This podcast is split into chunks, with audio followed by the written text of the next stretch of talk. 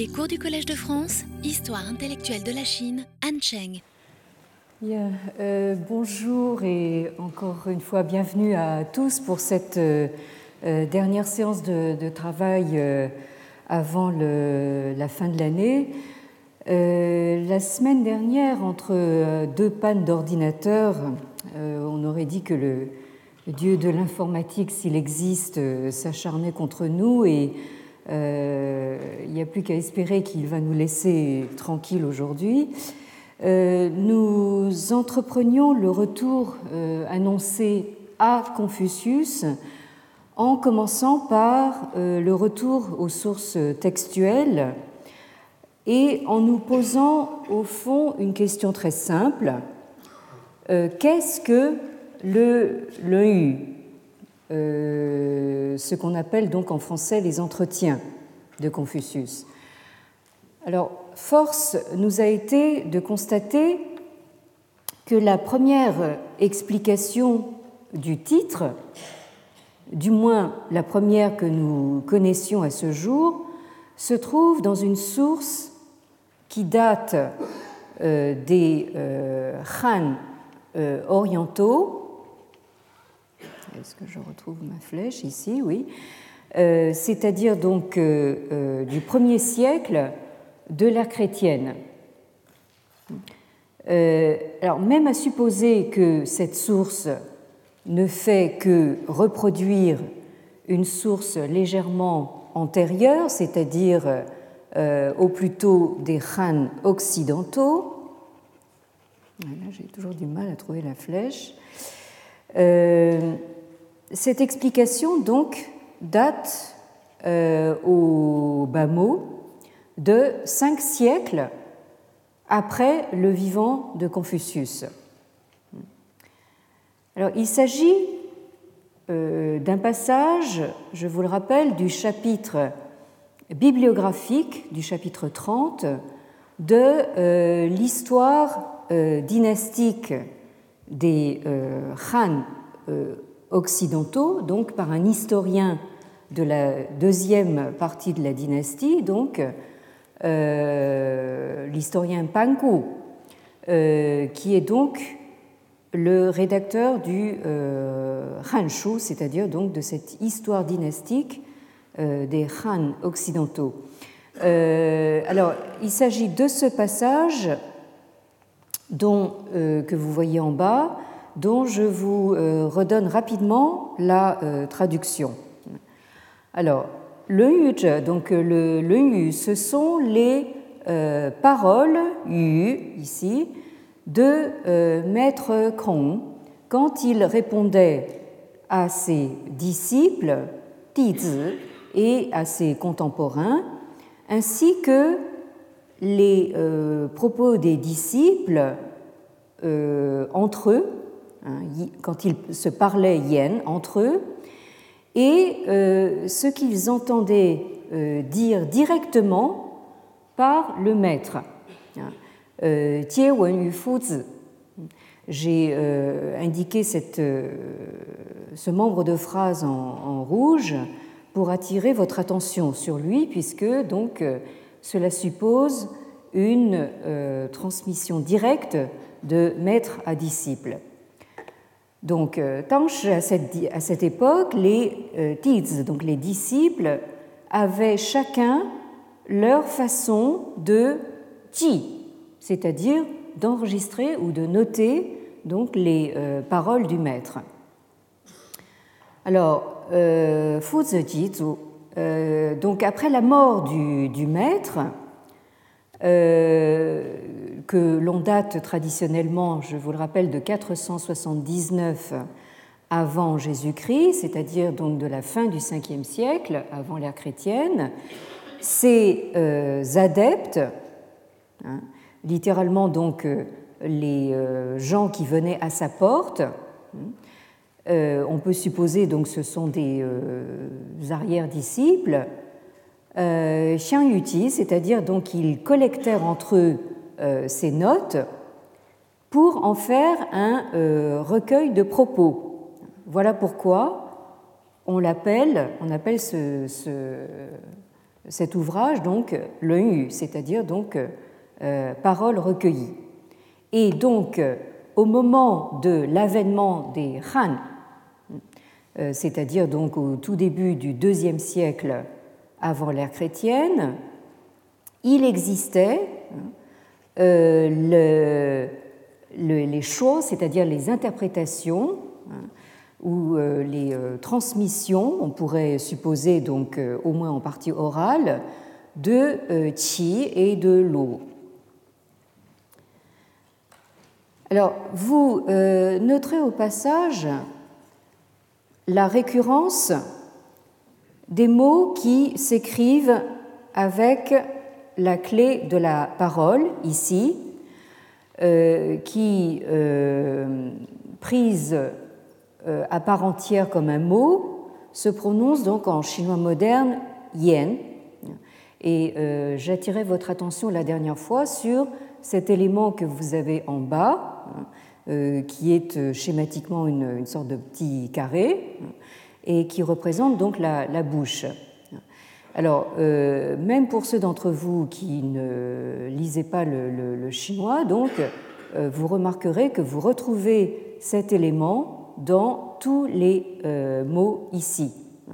Donc, le mot yu, hein, qui veut dire donc les paroles, lun, qui désigne des façons de discuter, euh, ji qui veut dire donc euh, prendre en, note, et euh, shuo en chinois moderne ça prend le, sens général de dire ou parler, mais ici dans le contexte que nous venons de voir, ça désigne donc des manières de lire ou des manières, manières d'interpréter donc par exemple une source textuelle.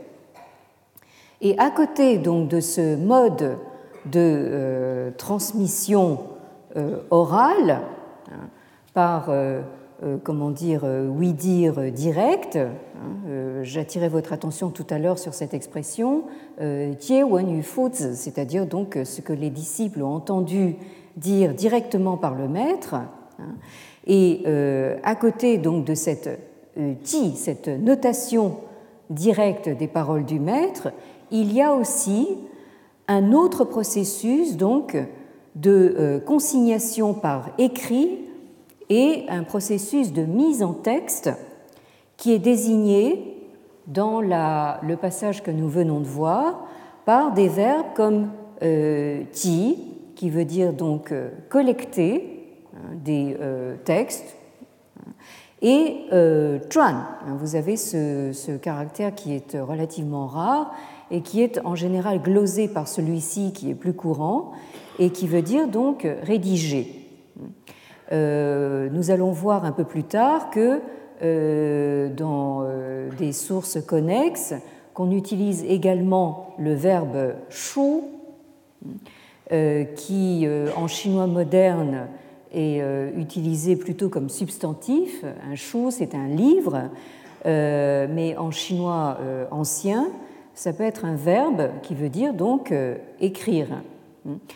Euh, et vous avez également ce verbe-là, euh, chaud au quatrième ton, hein, qui veut dire aussi donc enregistrer ou consigner. Donc j'ai mis d'un côté en quelque sorte tout ce qui concerne une transmission qui peut être de nature orale, et à côté donc en face euh, des processus qui relèvent plutôt donc de la transmission écrite.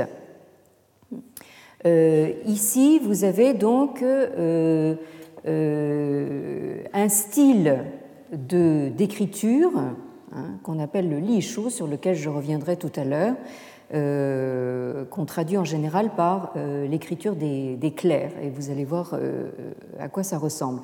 Alors, il semblerait donc que l'époque euh, Han corresponde à un moment de euh, fixation par écrit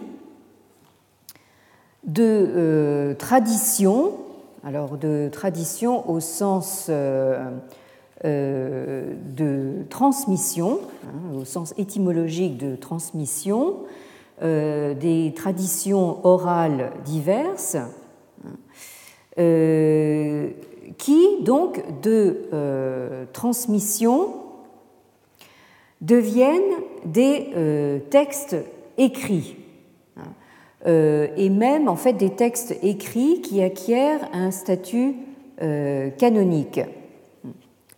Euh, c'est ce que vous avez ici donc en bas du, tableau.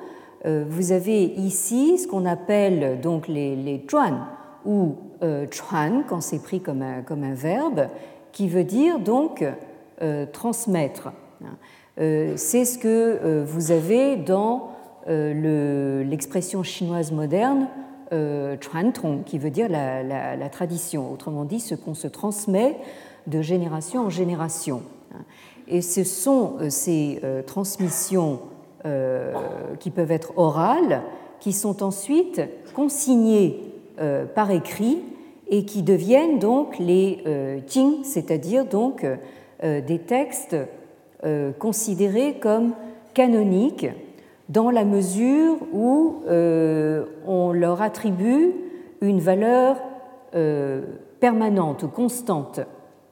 J'aurai l'occasion de revenir euh, sur ce terme, mais là aussi, j'attire déjà votre attention sur la partie gauche du caractère, qui est le radical de la soie, hein, la clé de la soie, hein, du fil de soie. Hein.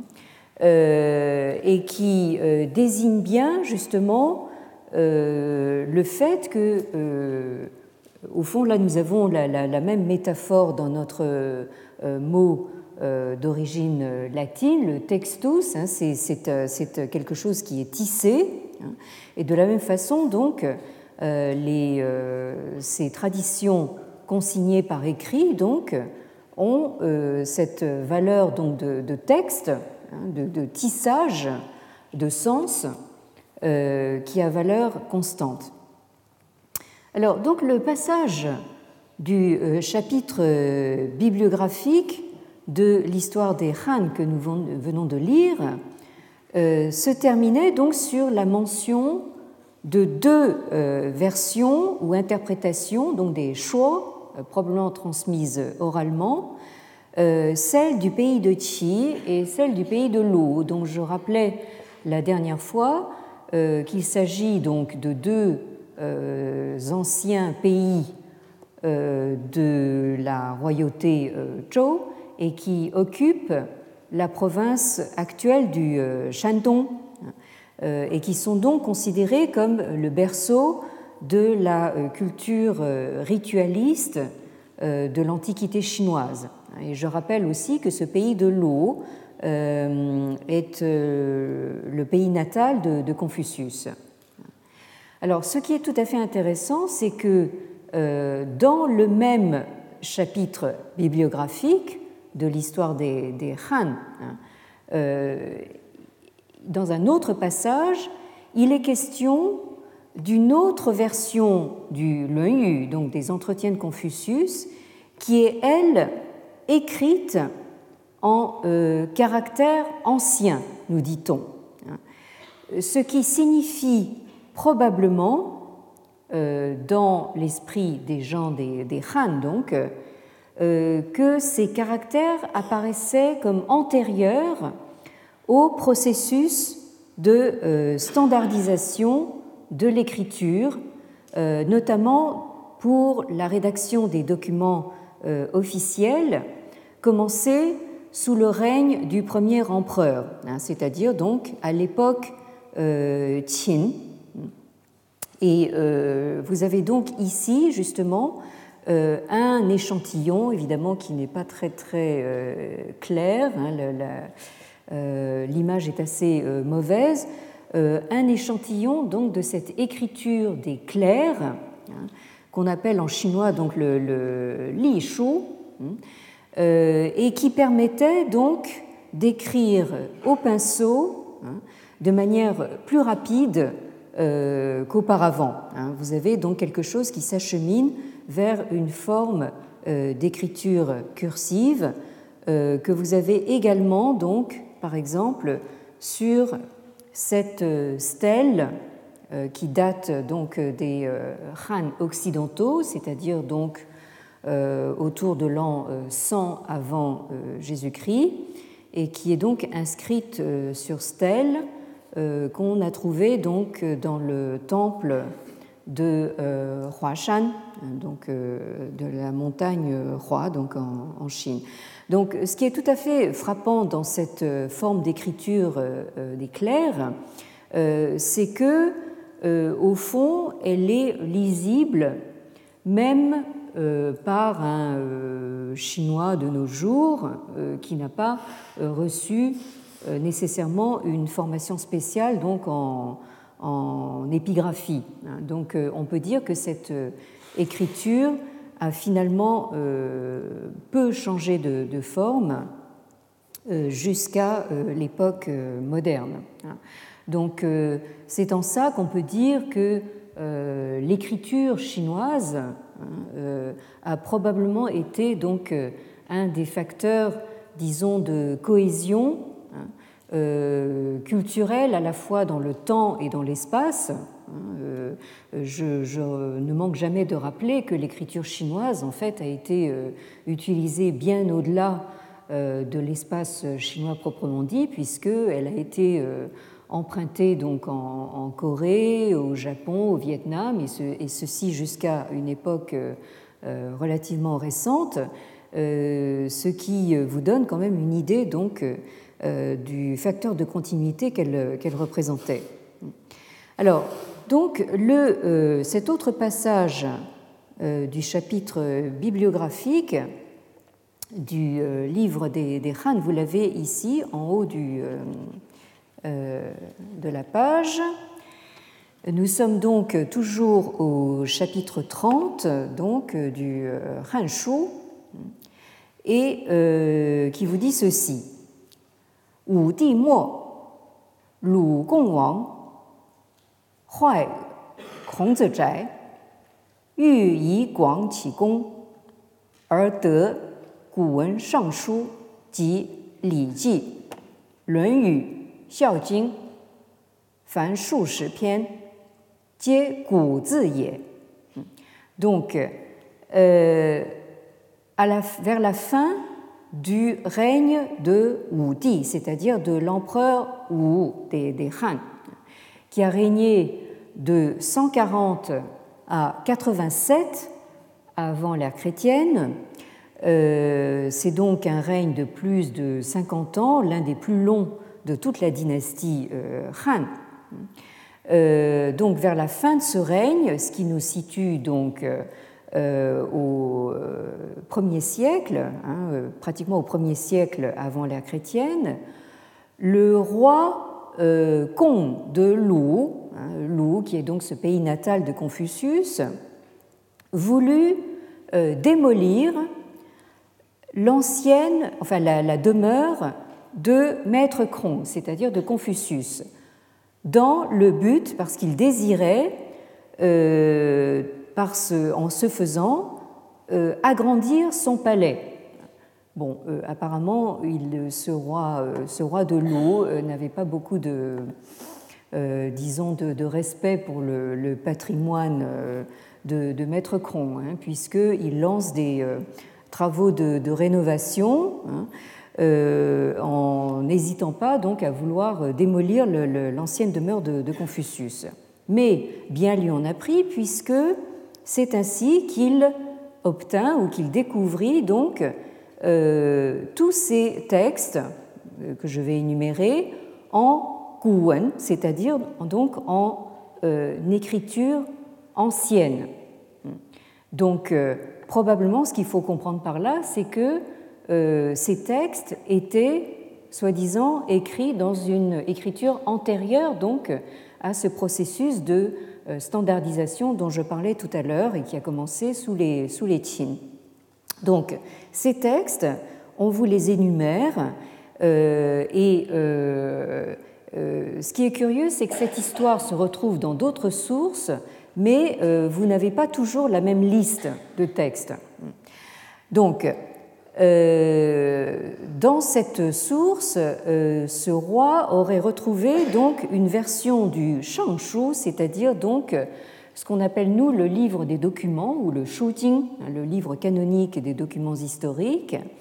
Il aurait retrouvé également un euh, ti, c'est-à-dire littéralement donc comment dire, des notes hein, sur les rites, hein, ce, que, nous connaissons maintenant euh, dans le euh, corpus canonique comme le traité des, rites. Donc également euh, un le donc ces recueils de propos de, Confucius, euh, comme par hasard aussi donc un Xiaojing, un livre euh, canonique de la piété filiale. Donc, Fan Shu donc en tout plusieurs dizaines de piens, ce qu'on traduit conventionnellement en français par des chapitres. Je euh, vous rappelle donc que euh, vous avez un caractère ici qui est surmonté du radical euh, du, bambou, hein, puisque donc ce sont des manuscrits qui sont censés être écrits sur des lattes de, bambou hein, que je vous ai montré la dernière fois. Et tout ceci donc en euh, hein, donc il insiste, tout ceci donc écrit en caractère ancien. Alors, le texte continue en disant euh.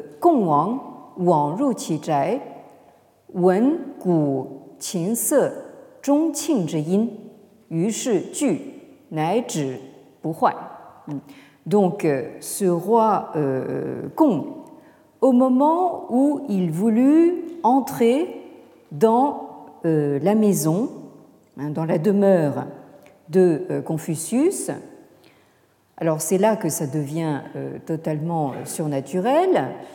Il entendit, alors il entendit non pas des voix, mais il entendit donc le, son la musique hein, de tambours, de sitar, de cloches et de pierres musicales, hein, sur lesquelles je reviens tout de suite, euh, sur tout, ce, tout cet, euh, ensemble musical. Donc, alors Yush est là-dessus, euh, bah, mettez-vous à sa place, il prit peur et du coup donc arrêta son entreprise de démolition. Il fit arrêter la, démolition. Donc, alors, vous avez ici une histoire, bien sûr, enfin, assez euh, abracadabrantesque, comme euh, dirait un de nos anciens présidents, euh, et qui relève tout à fait du surnaturel. Mais non content donc de faire figurer cette histoire dans le chapitre bibliographique, notre historien des Han orientaux la reprend dans un autre chapitre le chapitre 53, toujours de, l'histoire des, euh, Han, où euh, le nom de notre euh, brave roi architecte est légèrement modifié. Ici, donc, il, ne s'appelle plus donc Gong Wang, mais il s'appelle Gong Wang. Alors, Gong Wang, Chu Hao Zhi Gong Shi, Huai Kongzi Jiu Zhai, 以广启功，闻钟磬鼓琴瑟之声，遂不敢复唤。于呃于其壁中得古文经传。Donc, Euh, ce roi euh, Gong, là vous avez ici euh, un autre, on lui attribue un autre nom, donc, mais qui phoniquement, donc euh, phonétiquement sonne, de la même façon. Donc ce roi euh, de l'eau, toujours. Donc euh, euh, au début, hao ici est à prendre comme un verbe, donc il aimait beaucoup, il adorait euh, donc je vous disais, c'est un roi architecte, il adorait faire construire demeures et palais. Donc il entreprit de démolir donc l'ancienne demeure de Maître Krong, afin d'agrandir son palais. Hein. Donc là, nous retrouvons les, mêmes données que dans la version précédente. Et c'est alors qu'il entendit, hein, Wen, hein, vous avez toujours ce Wen que nous avons rencontré euh, à propos des disciples euh, qui euh, entendent directement les propos du maître, Jie Wen Yu Fuzi. Et j'attire là d'ores et déjà votre attention sur cet élément au milieu qui désigne l'oreille. Hein. Donc l'oreille, on va, on va avoir l'occasion d'en parler pas mal parce que donc c'est un, élément important. Donc il, il entend hein, donc le chant, le bruit ou, le, ou le, la musique. Là, vous avez donc les, euh, à peu près les mêmes instruments qui reviennent, mais pas dans le même ordre. Donc euh, la musique de cloche, de pierre musicale, de tambour et de euh.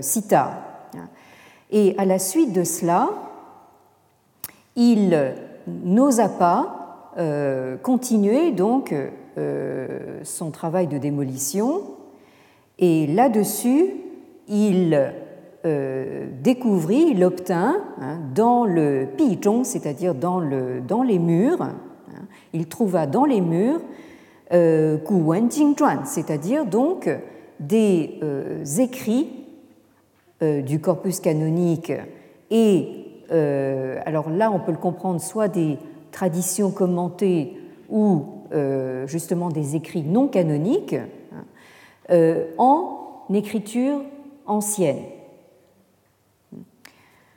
Alors, euh, bien sûr, tout le monde se demande à quoi rime cette histoire fantasmagorique. C'est pour cela je parlais la dernière fois à propos de nos pannes d'ordinateur de, phénomènes paranormaux et nous euh, pourrions même euh, aujourd'hui parler de, quelque chose qui ressemble à un conte de Noël. Euh, comment devons-nous comprendre cette histoire de musique qui sort des murs de l'ancienne résidence de Maître Cron. Nous pourrions d'ailleurs nous, prendre à rêver quelques minutes, puisque, comme vous l'avez vu par vous-même, le Collège de France a entrepris donc de gros travaux de, rénovation. Et euh, on pourrait justement euh, euh, essayer de tendre l'oreille pour voir si nous entendons donc de la musique de la cour de François Ier, hein, puisque nous aurions quelque chose d'équivalent à, ce que, nous avons ici. Alors, euh, dans les deux récits de l'histoire euh, des Han que nous venons de, lire, euh, sont cités une série d'instruments musicaux qui font partie de l'attirail de la musique rituelle de cour en usage à l'époque des Zhou, hein, c'est-à-dire donc à l'époque de Confucius, et euh, dont on a retrouvé un certain nombre euh, d'échantillons euh, dans les tombes mises au jour par les archéologues. Alors vous avez d'abord les tambours. Alors les tambours, rien à voir avec les tambours de nos fanfares municipales. Là, vous avez un tambour de taille quand même assez considérable en, bronze. Hein, et imaginez un petit peu comment ça, peut résonner. Hein. Donc tambour qu'on appelle donc en, chinois kou. Vous avez ensuite donc les cloches. Hein. donc là, vous avez un, une sorte de comment dire d'assortiment.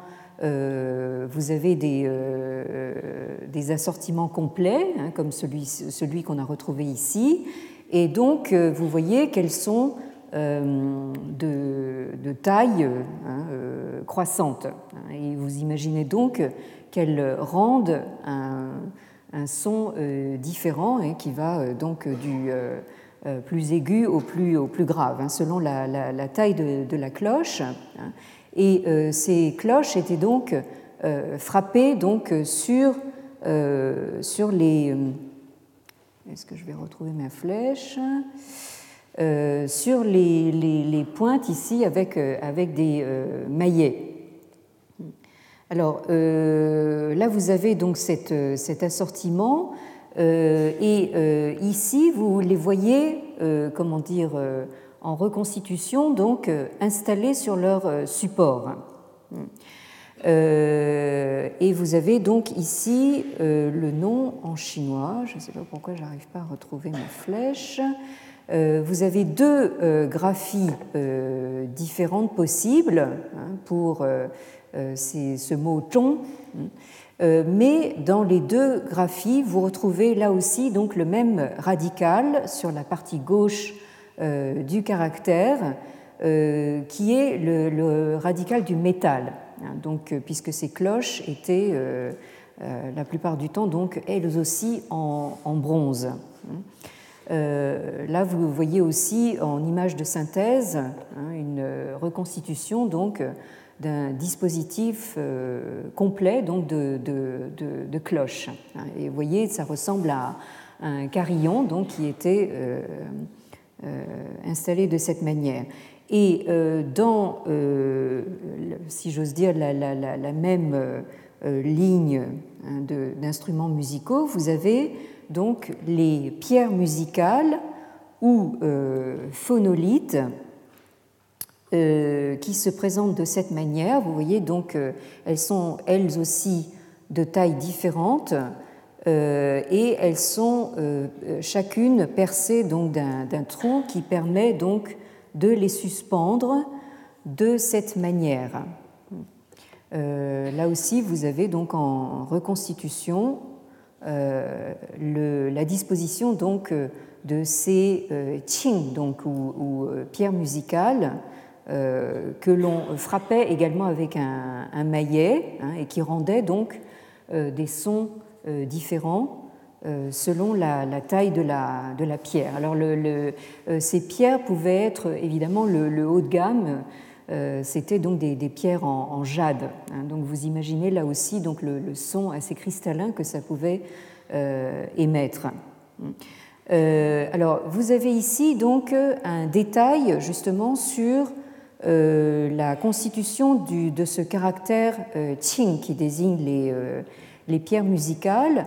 Alors en haut, vous avez donc la formalisation, si j'arrive à retrouver ma flèche, c'est toujours très difficile. Oui. Donc vous avez donc une, sorte de schématisation de la pierre musicale frappée par un maillet. Euh, ensuite, ici, donc, vous, euh, vous, avez la partie haute du euh, caractère qing ici, hein, qui désigne le, le, ou la pierre musicale, avec en bas, donc, le radical où la clé se trouve ici en bas, hein, et qui est le radical de la pierre. Et cette partie haute du caractère, vous la retrouvez dans euh, le mot qui désigne le son, hein, euh, qui se prononce en chinois moderne sheng. Hein. Alors, vous retrouvez cette partie haute avec en dessous un autre radical qui est ce fameux radical de l'oreille, sur lequel j'attirais votre attention tout à l'heure. Et ce radical de l'oreille, de manière tout à fait intéressante, vous le retrouvez également hein, dans ce euh, mot-ci. Hein, euh, vous avez donc l'oreille ici et la bouche ici, dans ce caractère qui se prononce en chinois moderne sheng, hein, au quatrième ton, et qui désigne donc le sage ou euh, la sagesse. Donc là, vous avez toute une, sorte de, comment dire, de réseau sémantique qui se construit donc autour justement de ce euh, radical de euh, l'oreille. Alors, je continue donc ma série musicale en vous montrant donc un des types de sitar hein, qui est mentionné dans les textes que nous avons vus. Vous avez ici une sitar qui peut être à 5 ou 10 cordes hein, et qui, qui est dénommée Qin et qui est donc euh, l'ancêtre assez lointain euh, du euh, Qin actuel. Hein, certains d'entre vous ont peut-être entendu cet, instrument qui est en train de revenir en vogue à l'heure actuelle avec la redécouverte de la, Chine, la culture chinoise traditionnelle. Donc maintenant, il y a des concerts donnés en salle de Qin. Euh, donc là, ici, vous avez euh, l'ancêtre de cet euh, instrument qui va de pair avec cette autre sitar qui, elle, comprend 25 cordes et qu'on appelle donc le se. Et donc ces sitars sont des, comment dire, des accessoires, si j'ose dire, presque obligés euh, du lettré traditionnel. Et comme nous allons le voir, euh, Confucius, en tout cas euh, si l'on en croit les, sources comme les entretiens, hein, était donc un, adepte, un pratiquant donc de, de, cet instrument. Il s'en séparait pratiquement jamais. Alors, donc de ce type, oui, alors je, je, vous montre aussi donc euh, une petite figurine en terre cuite euh, qui date des Han orientaux, hein, donc qui est donc euh, à peu près contemporaine des textes que nous étudions en ce moment, et qui représente un personnage jouant précisément de cette sitar se, hein, donc pour que vous voyez un petit peu comment, comment ça se joue. Hein. C'est-à-dire donc euh, ici, ça semble poser plus ou moins directement euh, sur les, euh, genoux du, personnage. Le, personnage est comment dire, agenouillé et donc il a la cithare posée donc horizontalement sur ses genoux, mais on peut également le poser sur une, sur une, table basse. Et donc c'est joué à, deux mains donc de cette manière. Alors, euh, de ce type de, musique euh, rituelle, euh, on, ne peut évidemment pas être sûr qu'il en sortait véritablement des murs de la maison de, Confucius. Hein. donc, comme je disais, si vous lancez des travaux de rénovation chez vous, tendez l'oreille, hein, on ne sait jamais. mais du texte du des, des entretiens, il, en sort beaucoup de musique. Euh, puisque euh, dans cet ouvrage, la musique euh, tient une place très importante et il est à maintes fois, à maintes reprises, fait référence à une véritable passion de Maître Krong, de Confucius, pour la musique. Et si l'on en croit le, le Maître Krong cherchait constamment à se perfectionner auprès des maîtres de musique dont on sait qu'ils étaient assez souvent donc euh, des euh, aveugles. Alors vous avez ici une, illustration qui est tardive, qui date du XVIIe siècle. C'est une gravure sur bois, mais qui est quand même intéressante parce qu'elle nous montre Confucius chez un de ses maîtres de musique euh, en l'occurrence, il s'agit du maître de musique euh, Xiang, qui était euh, joueur de pierre musicale, hein, donc de, Qing, et qui en même temps enseignait, semble-t-il, donc la, la, cita, le, se, à Confucius. Alors, sur cette gravure, euh, vous voyez donc cette sitar euh, qui est portée donc par un, assistant ici, euh, donc à, l'horizontale, et vous avez également donc les éléments de l'attirail de musique rituelle dont je vous parlais tout à l'heure, à savoir donc une cloche ici suspendue et donc une pierre musicale ici. Hein. donc vous reconnaissez, la forme très caractéristique. Hein. Alors,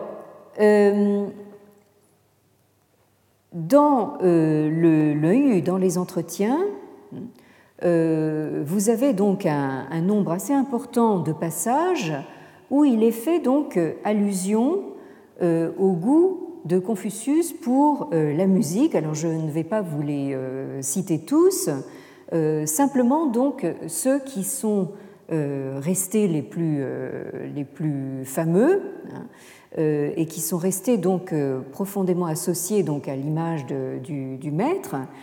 Euh, par exemple, celui-ci, qui est extrait donc euh, euh, du livre 7, enfin du chapitre 7, nous sommes à la section 32, où on vous montre le maître qui, j'oserais pas dire, ce serait, vraiment un peu trop, comment dire, le, rabaisser, mais qui, semble-t-il, aimait beaucoup chanter. Hein. Euh, on ne pourrait pas dire enfin, qu'il aimait pousser la chansonnette parce qu'il ne s'agit pas, de ça du tout, mais euh, il, aimait bien euh, chanter, mais dans un contexte probablement rituel. Ce passage vous dit ceci zhi.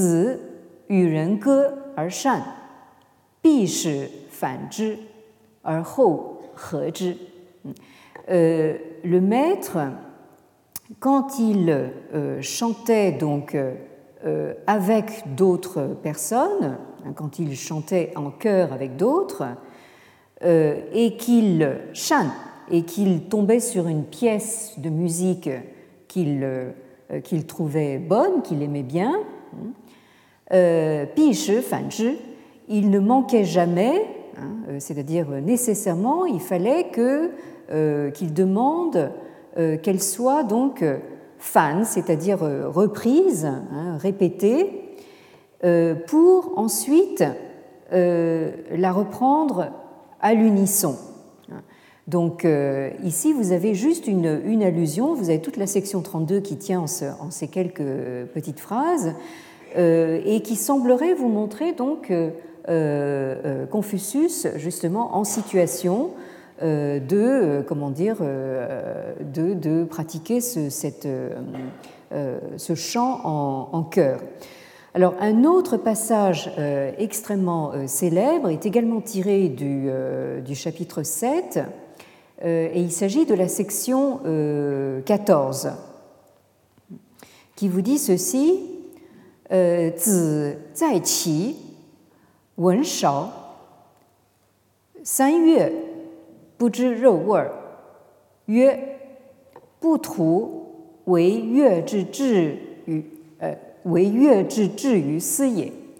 Donc, euh, le maître, un jour qu'il se trouvait au pays de Qi, donc euh, ce pays de Qi, voisin du pays de Lu, donc le pays natal de Confucius. Euh, donc, on sait que, Confucius a pas mal voyagé et séjourné donc, dans ce pays voisin de, de hein, se trouva donc à Wen. Alors vous retrouvez encore ce, ce, verbe qui veut dire entendre ou écouter, avec toujours cette, cette oreille ici, donc se trouva à entendre la musique Shao. Alors cette musique euh, c'est une musique euh, rituelle qui était censée euh, être jouée à la cour du souverain mythique Shun. Alors pour ceux d'entre vous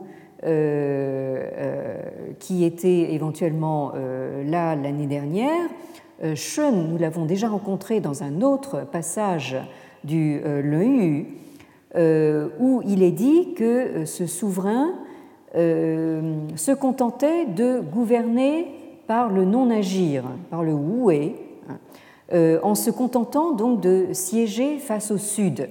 Donc c'est euh, Shun, c'est vraiment donc le, du souverain idéal.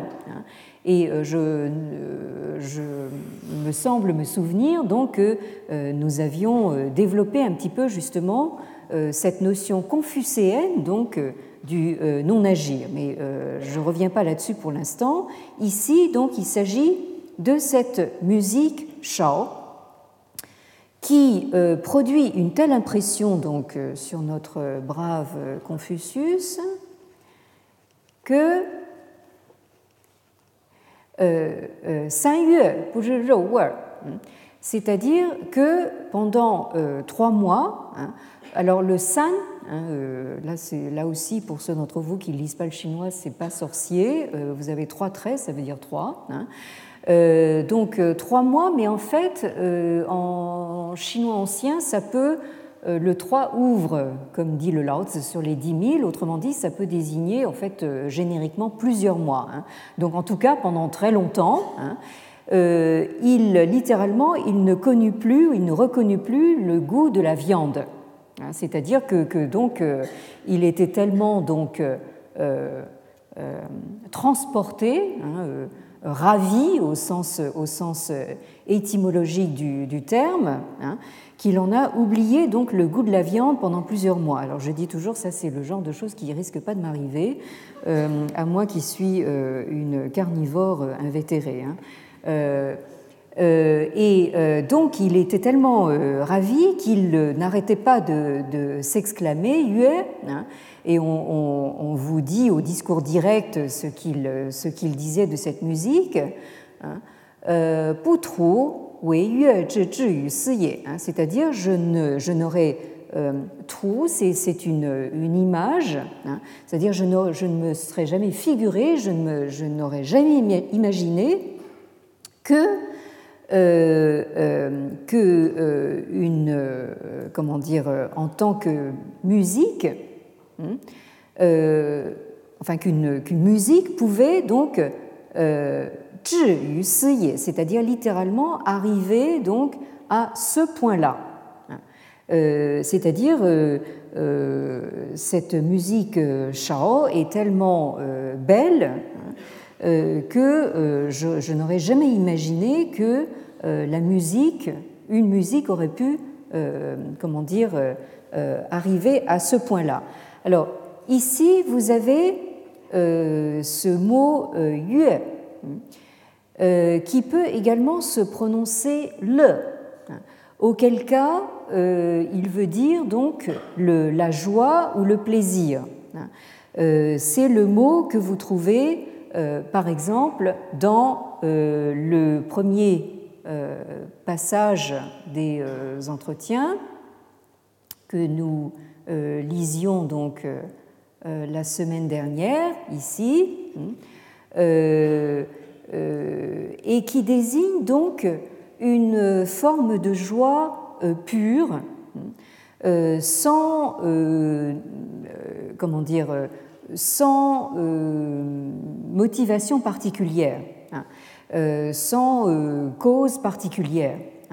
Et donc, nous avons dans euh, l'enseignement euh, confucéen cette idée que euh, cette joie, qui se confond donc avec la, de, la, de la, musique, c'est une source de joie pure, tout comme justement la pratique de l'étude confucéenne dont il est question donc dans ce chapitre euh, inaugural donc des, euh, des, entretiens.